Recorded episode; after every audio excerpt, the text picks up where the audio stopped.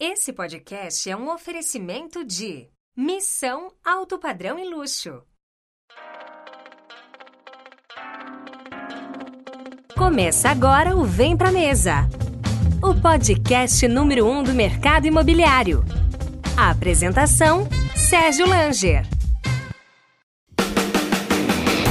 Corretor de imóveis. A Plano e Vendas tem um convite para você. Venha realizar milhares de sonhos conosco e trabalhar na melhor house do Brasil. São 60 empreendimentos em comercialização com mais de 8 mil unidades em estoque. Em 2022, teremos ainda 15 lançamentos para movimentar a sua carteira com novidades. As melhores comissões, campanhas, premiações e programas de fidelidade. Seguindo nossa metodologia, aqui você vende, nós garantimos. Venha para a família Plano e Vendas. Vem ser feliz com a gente. Acesse www.vempramesapodcast.com.br barra Plano e Vendas. Esse podcast é um oferecimento de LinkPay, mais que uma pagadoria, uma plataforma integrada a um banco digital. Começa agora mais uma edição do Vem Pra Mesa. Eu sou o Sérgio Langer e esse é o seu podcast do mercado imobiliário. Hoje é uma edição especial, edição de número 100 100 edições do Vem Pra Mesa. E eu tenho a honra, eu tenho o prazer em receber novamente Rubens Menin, presidente do Conselho da MRV. Começa agora o Vem Pra Mesa, o podcast número um do mercado imobiliário. A apresentação: Sérgio Langer. Incorporador. Você está satisfeito com suas vendas? Precisa equilibrar o share entre salão, online e parcerias? Está pensando em uma segunda força de vendas por conta dos lançamentos que virão? O VSO do seu estoque pode ser impactado? Então você precisa conhecer as soluções da Mais Metro Quadrado Gerenciamento Imobiliário do Simão e do Rodrigues. Eles estão à sua disposição para agendar um bate-papo e entender como podem acelerar os seus resultados. Acesse agora www.maism2.com.br e saiba mais. Rubens Menin, presidente do Conselho da MRV, do Banco Inter, da LOG, da Urba, da HS, CNN Brasil e outras empresas, né, doutor Rubens? Muito obrigado aí pela, novamente pela, por aceitar o convite, Rubens. É um prazer, viu? Parabéns pelo trabalho. Muito obrigado. Bom, nós estávamos falando, nós gravamos em 2019, parece que, que foi mais de 10 anos atrás, tanta coisa aconteceu, o mercado, o mercado mudou muito, veio a pandemia, e tem muitas novidades que eu gostaria de conversar aqui nesse bate-papo com, com o senhor. É, nesses anos que passaram, parece que apenas dois anos, mas muita coisa aconteceu. É, o mercado imobiliário acelerou muito, a gente tivemos muitas inovações, muitas novidades. E falando um pouquinho da, da sua pessoa, né, do, do Rubens, empresário, torcedor do Atlético Mineiro, é, inúmeras empresas aí onde o, o senhor é, é conselheiro. É, olhando aqui para esse, esse hall de empresas, a, a gente fez uma busca aqui no Google, né, e e o Google, ele hoje, ele, ele oferece é, algum, algumas buscas similares ao nome quando a gente coloca. E aí, quando a gente pesquisa hoje Rubens Menin, ele, ele dá dois nomes como sugestões também. Ele dá o nome de Leila Pinheiro, Leila Pinheiro, presidente da, da, da Crefisa, que também está que também uhum. tá, tá muito ligado ao futebol, como o senhor, e também ao, ao a CNN Brasil, que é um projeto recente que também o senhor é, ingressou. É, nesses últimos dois anos, o senhor ingressou em, em, em novos, novos veículos, né, principalmente TV e rádio, com a Rádio Tatiaia. Qual que é o motivo de entrar nessas novas mídias, que são mídias é, ainda antigas, mas ainda muito atuais, Rubens? São dois casos diferentes. A Rádio Tatiaia é uma rádio antiga, vai fazer 70 anos, né? É a rádio líder em Minas Gerais, e o antigo proprietário estava realmente ele achou que tinha que aposentar, etc. E, então ele nos escolheu é, para dar continuidade ao seu trabalho. E eu acho que Itatiaia é uma missão, porque Minas precisa de uma rádio igual a Itatiaia. Como fala, né, né, Sérgio, a imprensa é um é, é de, é de utilidade pública, né?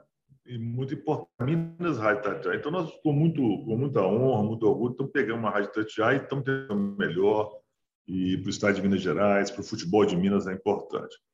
A CNN é, é outra coisa completamente diferente. É uma marca internacional, né? a maior, maior marca do mundo de, de, de, de, de reportagem, jornalismo. Ela queria vir para o Brasil, que é, um, que é um país enorme, que ela não, não estava presente, e também apresentou o projeto, a gente gostou do projeto e há um ano e pouco implementamos, estamos muito satisfeitos com os resultados. Mais uma vez, né, eu acho que o papel da imprensa, de uma boa imprensa, é fundamental em qualquer sociedade. Muito bom. E, e falando um pouquinho de, de, mercado imobiliário, vou entrar um pouquinho na, na, na, parte da. falando da HS, né? A HS, que a partir de 2025 tem uma projeção aqui que eu li, que é, vocês têm a, essa projeção que a empresa vai ter condições de chegar a 10 mil unidades por ano, um valor médio mais ou menos de 250 mil dólares. Pode ser uma empresa de 2 bi, 2,5 bi. É isso? A HS tem um potencial enorme. É, 2,5 é, bi de dólares. De dólares. De dólares. significativo, é. 10 bilhões.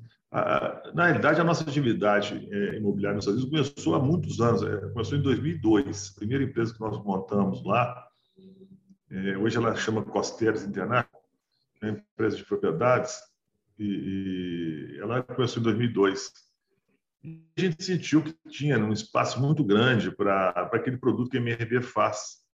Exatamente o que a HS vem fazendo hoje nos Estados Unidos. Lá nos Estados Unidos tem um déficit é, tão grande, é maior que o Brasil, de, de, de, casas populares. Por incrível que pareça, um país rico com, com déficit habitacional enorme para casas populares. Né? E isso está se agravando. Por mais incrível que pareça, está se agravando. E o que, a HS fez? A HS montou a empresa nos Estados Unidos eh, em 2011 para 2012, fazem 10 anos.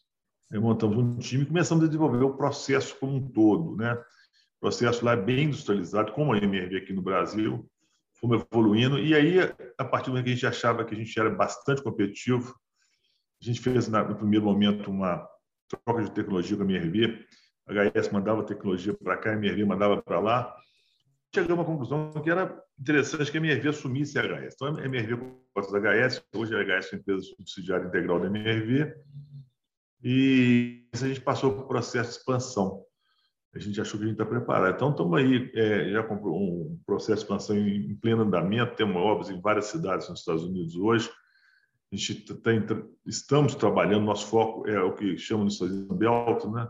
que é aqueles estados do sul é, que são mais quentes né, em termos de temperatura, Texas, e estão né? passando por é, um boom demográfico muito grande. Está acontecendo nos Estados Unidos um fenômeno interessante que está tá havendo um processo migratório do, do, do norte para o sul muito intenso, principalmente da, da, das, das, cidades do, do, da costa leste e da costa oeste, como Nova York, Los Angeles, São Francisco, próprio Chicago também. Então, esses estados estão crescendo a taxas enormes, né? E além da, do, da tecnologia que está indo para o Texas, e outra, aí, o polo financeiro para a Flórida. Então, está havendo uma combinação de fatores que está produzindo um mercado muito forte né, nesse, no, no, no, no, no Sunbelt. E é exatamente onde é que a HS está. Então, hoje nós temos um processo bacana, temos equipe, temos gente. Então, agora a gente tem um espaço bom para crescer. E aí a gente, é o que a gente está, nós estamos nos propondo. Eu me lembro que, não sei se foi 2019 ou 2020, quando a, muitas empresas que atuam no segmento econômico popular estavam tendo alguns problemas com, com o repasse da caixa, com, com a questão da, da, da, da, verba mesmo. E eu lembro que nessa mesma época a, a MRV anunciou uma, uma, um investimento maior nos Estados Unidos. E isso foi como, como algum aviso para o governo brasileiro, para os bancos brasileiros ou não? Não, não. na verdade não. É, a MRV que foi crescendo no, Brasil, foi crescendo, crescendo, crescendo. Hoje nós estamos aí em 160 cidades no Brasil, né? A única empresa que tem realmente uma plataforma é, nacional de, construção de imóveis. E, a gente, e daí? E a gente já tinha essa missão de virar uma plataforma internacional. E a gente achou que o primeiro passo é, tem empresas que resolvem ir para a América do Sul, ou para a Europa, para Portugal. A gente achou que os Estados Unidos é, é, o mercado, com um mercado de 300 e poucos milhões de habitantes. A gente tem uma afinidade comercial com os Estados Unidos relativamente boa. Então, achamos que, que os Estados Unidos era, era o lugar para a gente dar esse novo passo.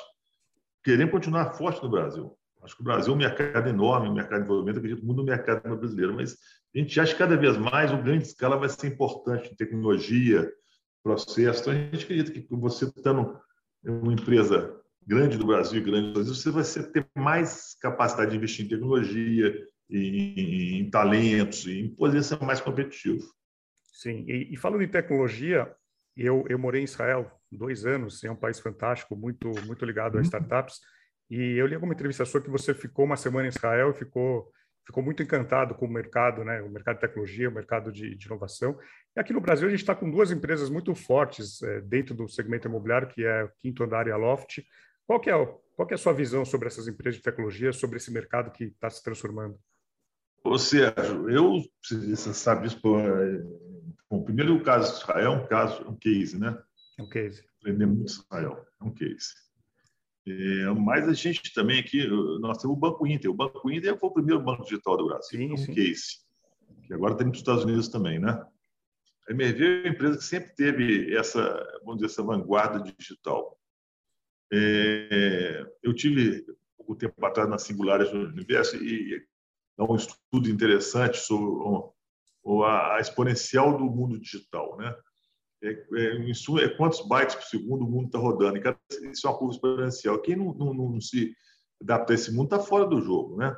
O mundo está mudando e muito mais rápido que as pessoas imaginam. Por exemplo, os novos condomínios de apartamento têm que estar completamente adaptados para o mundo digital. Você tem que ter o delivery center, você tem que ter todo o software de gestão, você tem que ter todo o relacionamento CRM digital.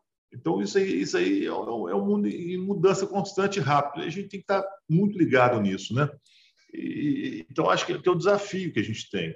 Você não pode perder a mão no, no desenvolvimento tecnológico, né? Você tem que ter. E eu, eu acho, sabe, por incrível que pareça, que o Brasil está melhorando demais nisso.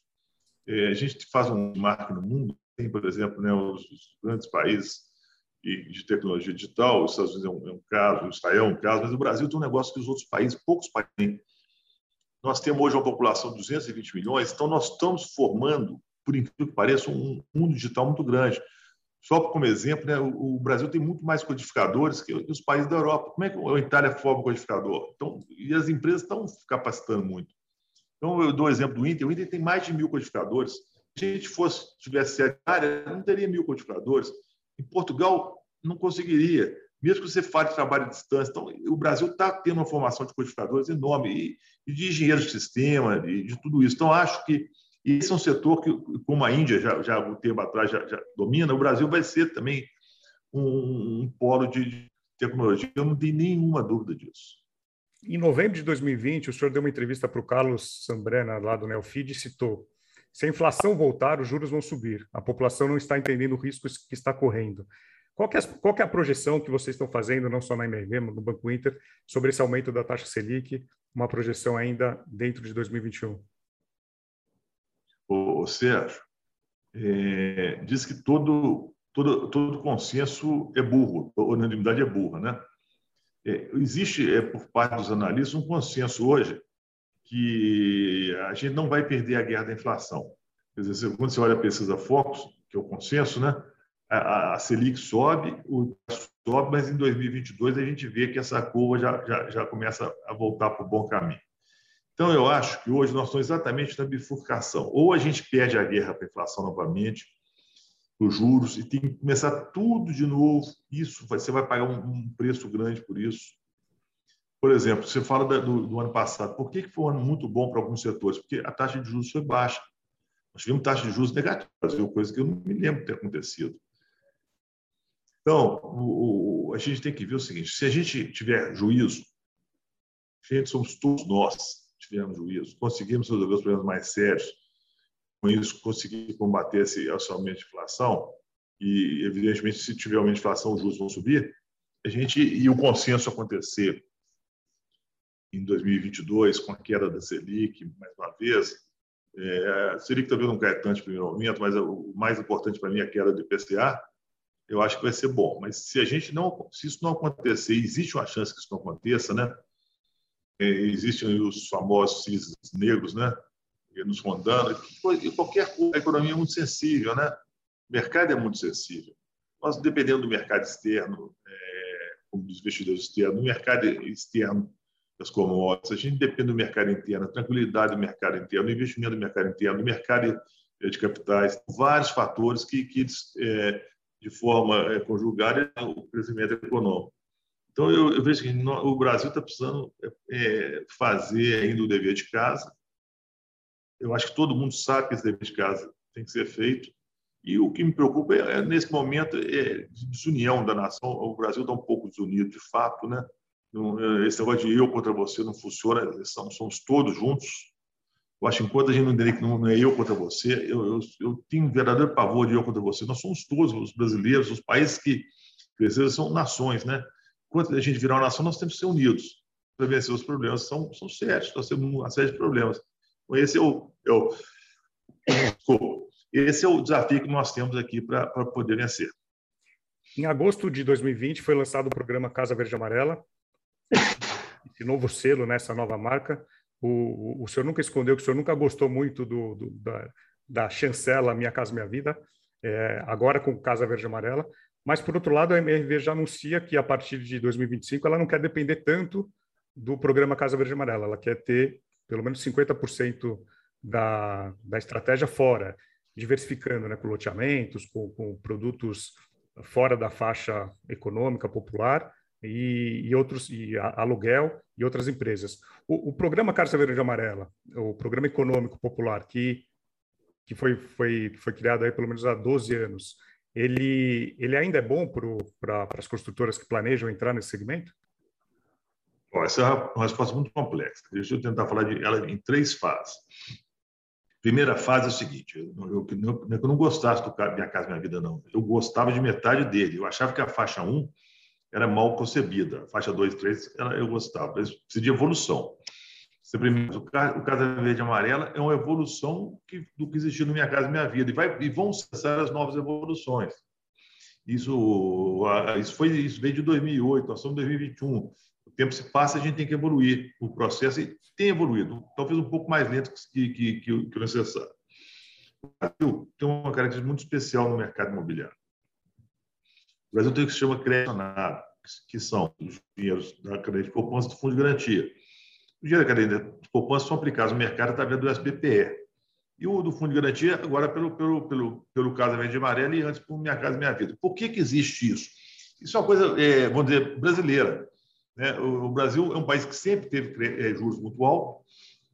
Você vê que o crédito imobiliário no Brasil é muito pequeno em relação ao PIB, é só 10% do PIB, deveria ser muito mais. A, a, fator principal é que os juros são altos, não cabe no, no bolso. Então, como existiu direcionado, da, da, do, do, Fundo de Garantia e, e do SBPE, eles precisam de ter a, de, de, de, utilização. O SBPE é muito antigo, quase não, quase não se fala dele, mas existe um SBPE que funciona bastante tempo, ele, ele é praticamente estável, ele é adequado. O, o, o antes de, do, do, do, do Minha Casa Minha Vida, já existiam os programas com, com o uso do recurso do, do, do mas eles eram mal formatados, eles eram, eram muito incipientes.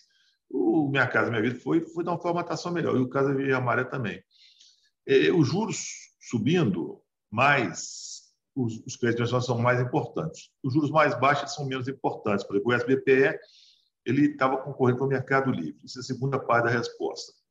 E, e a terceira parte da resposta em relação a ME, tem uma empresa hoje multiproduto.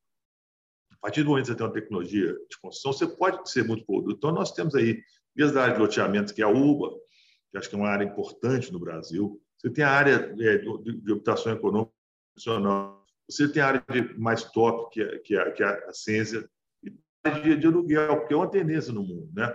Infelizmente, né, o pessoal confunde. Todo mundo quer ter sua casa, nem todo mundo quer ter mais sua casa própria.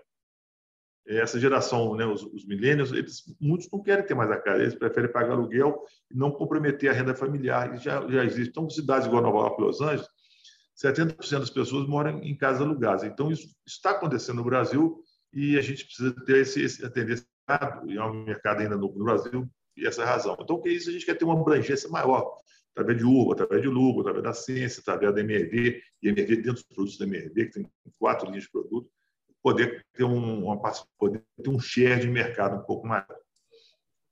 Sim, e, e, falando de FGTS, né, o FGTS é o grande fundo de fomento de formação de capital a longo prazo no Brasil.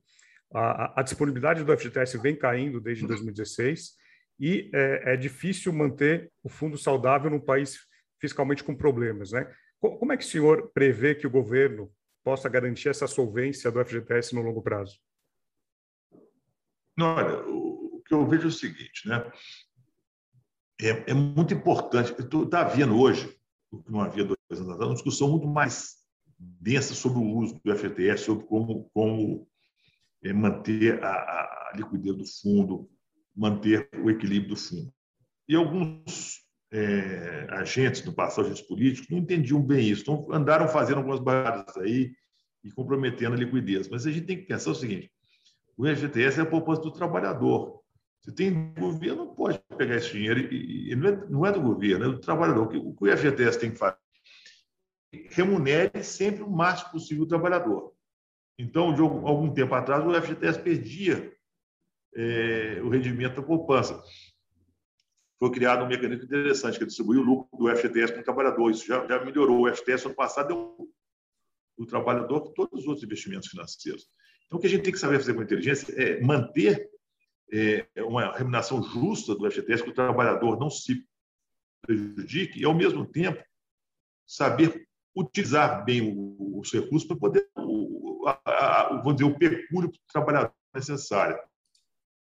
Não fazer usos indevidos, feitos, é, são, são, são notórios que foram utilizados recursos do FGTS de forma indevida e que o tra trabalhador não deve pagar essa conta. Incorporador, você está satisfeito com suas vendas? Precisa equilibrar o share entre salão online e parcerias? Está pensando em uma segunda força de vendas por conta dos lançamentos que virão? o VSO de seu estoque poderá ser impactado, então você precisa conhecer a, as soluções da Mais Metro Quadrado Gerenciamento Imobiliário do Simão e do Rodrigues. Eles estão à sua disposição para agendar um bate-papo e entender como podem acelerar os seus resultados. Acesse www.maism2.com.br e saiba mais. Meu amigo Rodrigo Osmo, nosso amigo Rodrigo Osmo, ele fala que ele faz uma analogia que que o FGTS é igual um sapo na panela de água quente. Ele vai morrendo aos poucos. O Rodrigo é um cara muito inteligente, muito amigo também, né? E ele tem, tem eu, eu, discordo um pouco dele, sabe, o, Sérgio? Muito sobre isso e ele, ele pode não acontecer isso. A gente tem que desligar a, a fervura da panela. Né? Eu acho que, é, pelo menos, já existe hoje um. Né? Mas quando ele lançou essa frase dois anos atrás, ele estava na panela com fogo quente mesmo, o sapo estava lá, e um dia ele enchendo, Hoje eu acho que o já existe mais inteligência na gestão do, do. E, e, na sua opinião, o que precisa mudar no Brasil para que o recurso privado, os bancos privados, consigam financiar a habitação popular? Olha, esse negócio é, é uma coisa interessante. Né? Eu acho que, que o, o, a regulamentação do mercado brasileiro é muito boa, ela é muito completa. É, o, o SFI, o SBPE, patrimônio de afetação, o mercado de securitização. A regulamentação é muito boa, ela é avançada.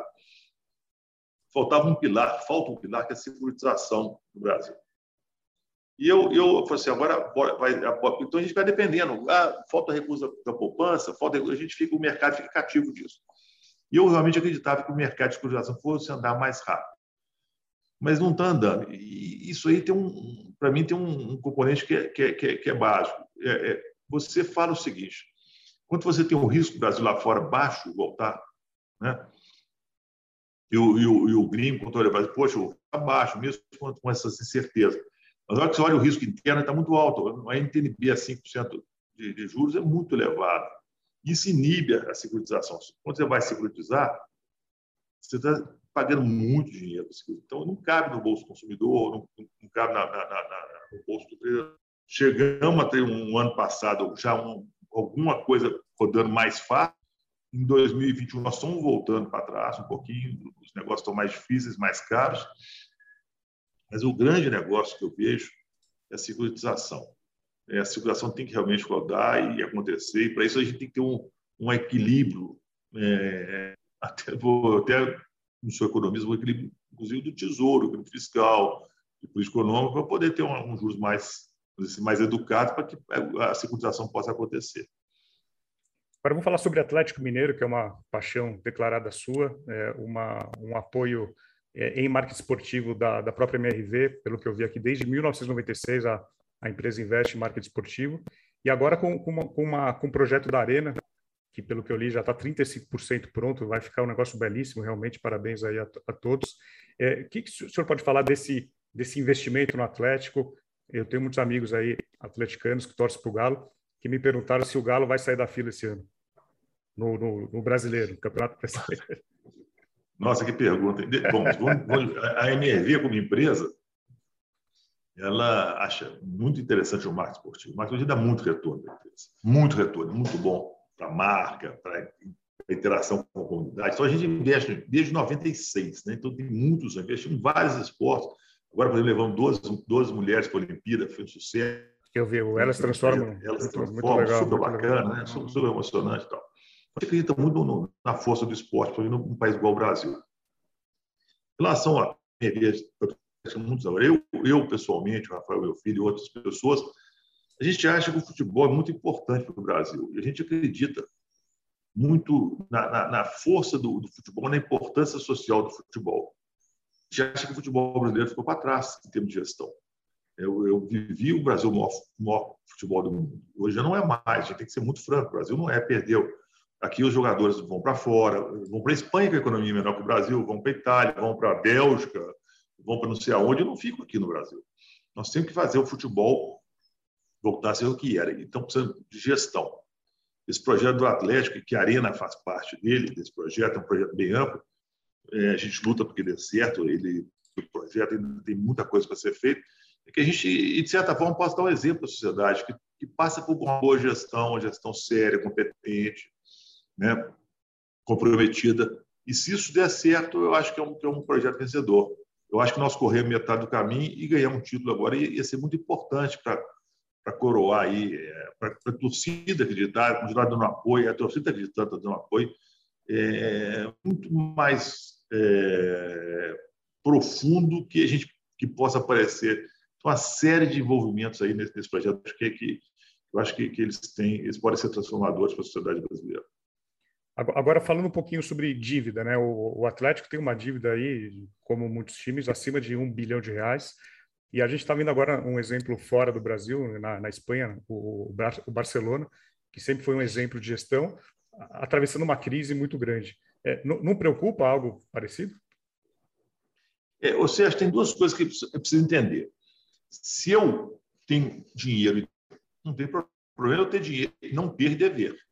Então, tem um negócio que o time tem que ter patrimônio líquido positivo, tem que ter mais dinheiro que deve. O Atlético tem uma posição de, de patrimônio positivo. E, e, dentro do nosso modelo, a gente, a gente, hoje tem um planejamento de cinco anos. Quer dizer, nós entramos no Atlético um planejamento de uma semana. Tratamos técnicos eficientes, né?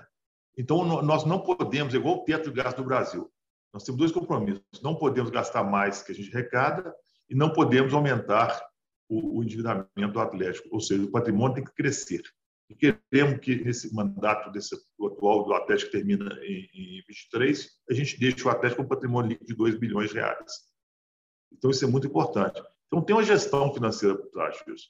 Em nenhuma empresa do mundo isso é 100% certo. Você tem as, as, os imprevistos. Nós ficamos sem renda de bilheteria, é importante por causa da pandemia. Então, tivemos que reorganizar o planejamento. Mas está sendo feito por profissionais muito competentes, com muita gestão, muito amor, e sem desperdício, né? Antigamente, por exemplo, a gente gastava no futebol 100 milhões e gastava 400 milhões, 300 milhões em outras coisas, que era serviço de dívida, que era é, despesas administrativas, coisas absurdas, né? Que se descontar, isso eu não acredito. Hoje o Atlético ele pega aquele dinheiro que era gasto em, em, de forma inútil e gasta no futebol. Ainda sobra outra parte para pagar a dívida. Então, quer dizer, é, é, eu acho que nós temos uma reengenharia no Atlético. O, o termo que a imprensa usa de mecenas é, incomoda o senhor? Não? que, deixa eu te falar. A gente fez isso. Né, não, não, não, eles falam que são quatro pessoas, mas não são quatro. Somos 20 pessoas, mais de 20 que estamos juntos nisso aí. Cada um entra com o que pode. Eu, graças a Deus, pude entrar com um pouco de, de recurso para poder ajudar e fiz com muita consciência disso. Né? É, acho que a gente não vem nessa vida passeio, né? Acho que a gente tem que ter projetos. Eu vejo os exemplos dos Estados Unidos, que as pessoas têm lá time de basquete, time de, de hockey, time de, de, futebol americano. E isso é que eu acho que o que a gente está fazendo no Atlético é importante. São 9 milhões de torcedores. Se a gente pode fazer é, é aquilo é, para resolver o problema definitivo que era necessário, senão também o Atlético ia ter problemas sérios, igual outros times estão tendo no Brasil. Se a gente não tivesse feito essa intervenção e essa injeção de recursos, o atleta em uma situação muito ruim. A gente fez com consciência. Primeiro, porque teve unanimidade no Atlético em função disso, conselho pacificar, todo mundo remando. Então, isso é importante. A gente não pode fazer um, um, tomar uma atitude dessa se não tiver o apoio de todos, inclusive a diretoria. Nós estamos todos 100% alinhados e, e dá a tranquilidade de a gente saber que está fazendo a coisa certa. Né? Sim, e falando sobre filantropia, a gente conversou na última vez que, que gravamos sobre alguns projetos que, que o senhor atua, é, em movimentos como Você Muda o Brasil, formado por empresários, como, como também um movimento bem maior, junto com o Hor, da Cirela, Eugênio Matar, da Localiza. É, o que o senhor pode falar sobre filantropia é, nesses últimos dois anos de, de, pandemia? Eu li que o senhor também ajudou muito, a, a, família ajudou muito, fez bastante doação. Isso é importante passar para filhos e netos. Eu, eu, vi até uma foto, dos, acho que dos seus netos, uma das suas filhas, também incentivando essa questão de, de filantropia. Isso é, isso é muito bonito, né? Você é primeiro falar em relação aos netos, né, que a gente começa desde cedo a, a ensinar isso para os meninos, né? É uma coisa que a gente tem que fazer. Os meninos têm que ir em creche, tem que fazer a parte deles, né, o, a, a, parte voluntária, né? Isso é fundamental. Os meninos têm que aprender de cedo que isso faz parte da vida, né? Ainda mais num país estamos igual igual ao Brasil, né? E é, a gente quando fez um movimento bem maior, a gente tinha dois pilares no movimento bem maior, que está muito maior que há dois anos atrás um é que a gente tinha que botar recursos para poder fazer bons projetos. Porque quando você faz, você não pode fazer projeto ruim. Aquele dinheiro tem que ser muito bem utilizado. E o outro era convencer a sociedade da importância da filantropia. Aí eu converso muito com o seu Eli, que o seu Eli é um cara também super, super diferenciado. E, e, e ele fala comigo, Rubens, nós precisamos para as pessoas isso. Eu falo, seu Eli, vamos fazer primeiro para depois mostrar. E hoje eu vi importante mostrar para a sociedade a filantropia, porque se você não mostrar, as pessoas não enxergam. Então, o conhecimento da sociedade é muito importante. E aí, tem dois detalhes. Infelizmente, a pandemia foi muito ruim, mas as pessoas no Brasil foram muito solidárias. Foi uma sociedade muito solidária. Então, nós vencemos muitas batalhas no Brasil porque a sociedade foi solidária. Essa é a primeira coisa.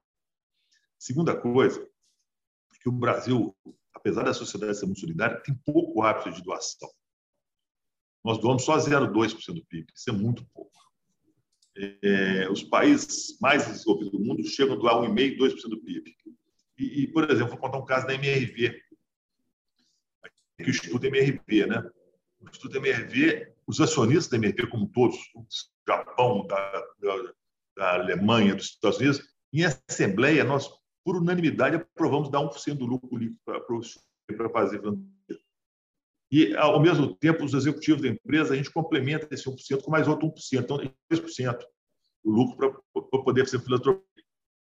Então, esse tipo de coisa, e agora, por exemplo, a gente só fala em ESG, né? Isso veio para ficar.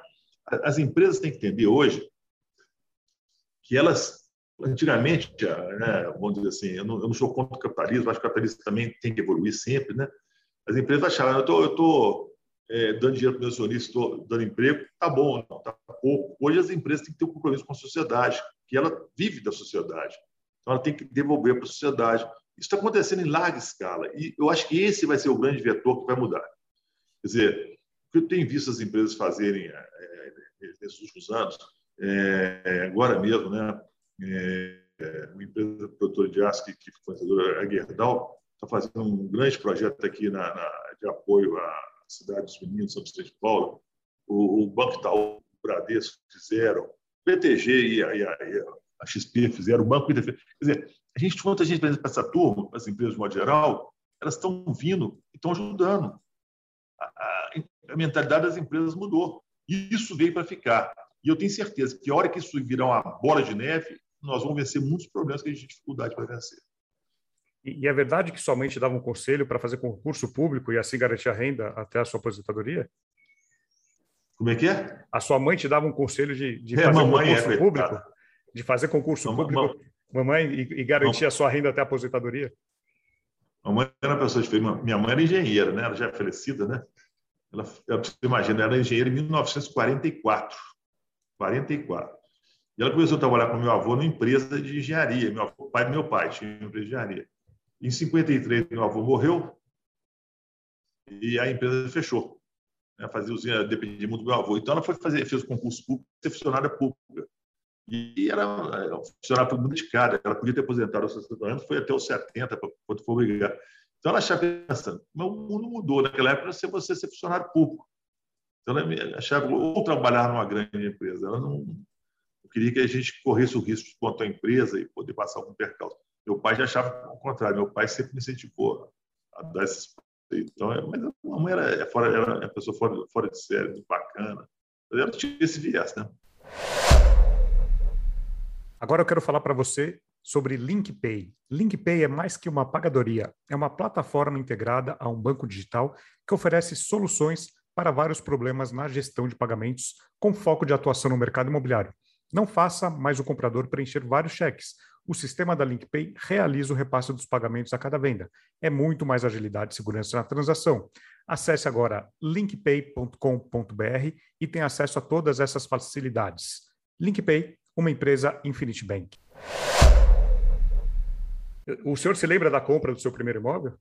Lembro da minha RV, lógico que lembro. Foi um lotezinho de 360 metros, 12 por 30, na Rua dos Maçaricos, número 96, no bairro Vila Flores, na Pampulha. Não, não, não, não da MRV, o seu pessoal. Meu? Seu. Lembro. Eu comprei o meu primeiro imóvel, foi um Sim. apartamento. Para me morar. Primeiro imóvel, né? Primeiro imóvel. É, foi um apartamento para me morar. E na época foi interessante, porque foi um sócio nosso que eu via da MRV, que é mais velho que ele, me ajudou bastante a comprar. O apartamento era dele, ele fez um negócio de pai para filho, né? Me ajudou bastante, então foi muito, muito conveniente. Estava casando, né? Foi muito conveniente para mim. E, e, o que te dá mais motivação ou tristeza, Rubens? Olha, é, o que me dá motivação e o que me dá tristeza é, é a mesma coisa, só de lados é, opostos. A gente é brasileiro, né? Eu, nós estamos até a cabeça aqui nesse país. E esse é sétima economia do mundo, hoje é a décima segunda, e nós não podemos virar vigésima. Mas a tendência hoje é o Brasil virar a vigésima economia do mundo, infelizmente. E isso aí é o que me dá mais tristeza hoje. Nós temos competitividade, o gap com o primeiro mundo aumentou. Por outro lado, o que me dá mais motivação é exatamente reverter essa curva. Acho que a gente pode reverter essa curva, botar o Brasil mais competitivo e, voltar a ser a sétima, sexta, quinta, quarta economia do mundo, igual se previu né, quando fizeram os BRICS, etc, etc. Então, é reverter essa curva e, e de forma equilibrada, a sociedade possa surfar no, no, nesse crescimento econômico. Então, são os opostos. Dá mais tristeza a gente estar tá voltando um pouco para trás, que dá mais motivação a poder ir para frente. Isso eu falo assim, sem nenhuma demagogia do fundo do coração. E qual líder ou empresa te inspira? Qual? Qual líder ou empresa que te inspira? Essa pergunta é dificílima. Dificílima, por quê? A gente tem que ter humildade, né? Então, a gente tem que ter, é, é, é, cada vez saber que tem muitas empresas que estão na sua frente, você tem que copiar. Mas o, o, tempo vai mudando. Então, por exemplo, eu lembro muito quando eu, eu vi a gestão de pessoas do Jacques Welk na, na no, no, no, fim do, do, do, milênio passado, né, dos anos dos anos 2000, e aquela gestão de pessoas dele foi que fez ser a GE a maior empresa do mundo e que, e que o Jacques Welk foi eleito o, o empreendedor é, do século. Que hoje está ultrapassado, né? Aí depois você é, é, teve uma, uma, rotação muito maior de, de, de, de, pessoas, é, de, de, empresas que foram e voltaram. Quer dizer, foi o Bill Gates, depois foi não sei quem, não sei quem, Jack Bezos, etc, etc, etc. Né? Mas o que, eu, o, que eu, o que eu vejo é o seguinte, é, os líderes que me inspiram hoje são todos os líderes que, que, que é, uma, uma mentalidade que, ao mesmo tempo, você tem que ser muito competitivo no seu negócio, mas ao mesmo tempo você tem que ser muito ligado em SG. Aí, por exemplo, você vê o Bill Gates, ele foi, foi super mas fez a, fundação é, Bill e Melinda Gates, que é, é super bacana. Warren Buffett, mesma coisa, o cara está lá, está lá, está lá, está fazendo. Então, todo, acho que hoje os grandes têm obrigação com, com, com, com a sociedade. Aqui. Então, aqueles grandes líderes que são extremamente competitivos, mas que saibam que tudo que eles têm, eles devem à sociedade. Então, eles têm que, de alguma forma, retornar para a sociedade que, que, que, que eles ganharam da sociedade. Eu acho que os Estados Unidos talvez seja o país do mundo que esteja mais envolvido nisso hoje. Né? Aliás, Israel também é bastante Sim. envolvido, mas de outra forma. Isso, mas é um país menor que os Estados Unidos, né? É, mas eu acho que, que o líder hoje tem essa obrigação, tem que bater nas duas. Agora eu quero dar uma dica para você que precisa ler e se informar sobre o mercado imobiliário. Você conhece o Imob Report? Então acesse agora e assine gratuitamente www.imobreport.com.br. Report com T mudo no final. www.imobreport.com.br. Muitas vezes sai na imprensa né, a seguinte frase: Amigos de Menin dizem que o sonho do empresário é a presidência da República. Tem alguma verdade nisso? Aqui, olha, se um dia candidata a polícia, eu peço a minha família para botar na camisa de força, porque eu não tenho é, nenhuma aptidão para a política. A política é um muito difícil. Eu acredito que a política é muito importante, nosso, mundo passa pela política, né? Mas a gente tem que saber que as suas nós temos que ter a humildade de conhecer as nossas competências. Se eu fosse um político, eu seria um péssimo político. Não tenho aptidão para político e não me aventuraria nessa nessa área. Não. Acho que a gente tem forma de ajudar de, de outras maneiras, né? Deixa a, gente, a política quem conhece. Para a gente finalizar, o, quando que o governo anuncia o reajuste do teto do, do programa Casa Verde Amarela? Olha, a gente tem acompanhado a tabela da Brain, que é a nossa situação de classe, está na hora, já passou da hora, né? isso é importante. A gente está acreditando que, que na primeira quinzena de setembro, na qual nós já estamos, né? já estamos em setembro, ela, ela seja anunciada. É, se tudo der certo, isso vai acontecer. Vamos torcer, é importante. 10%? Ah, não, esse número aí, eu não sei, Sérgio, eu gostaria de saber, mas quem sabe não me contou ainda não.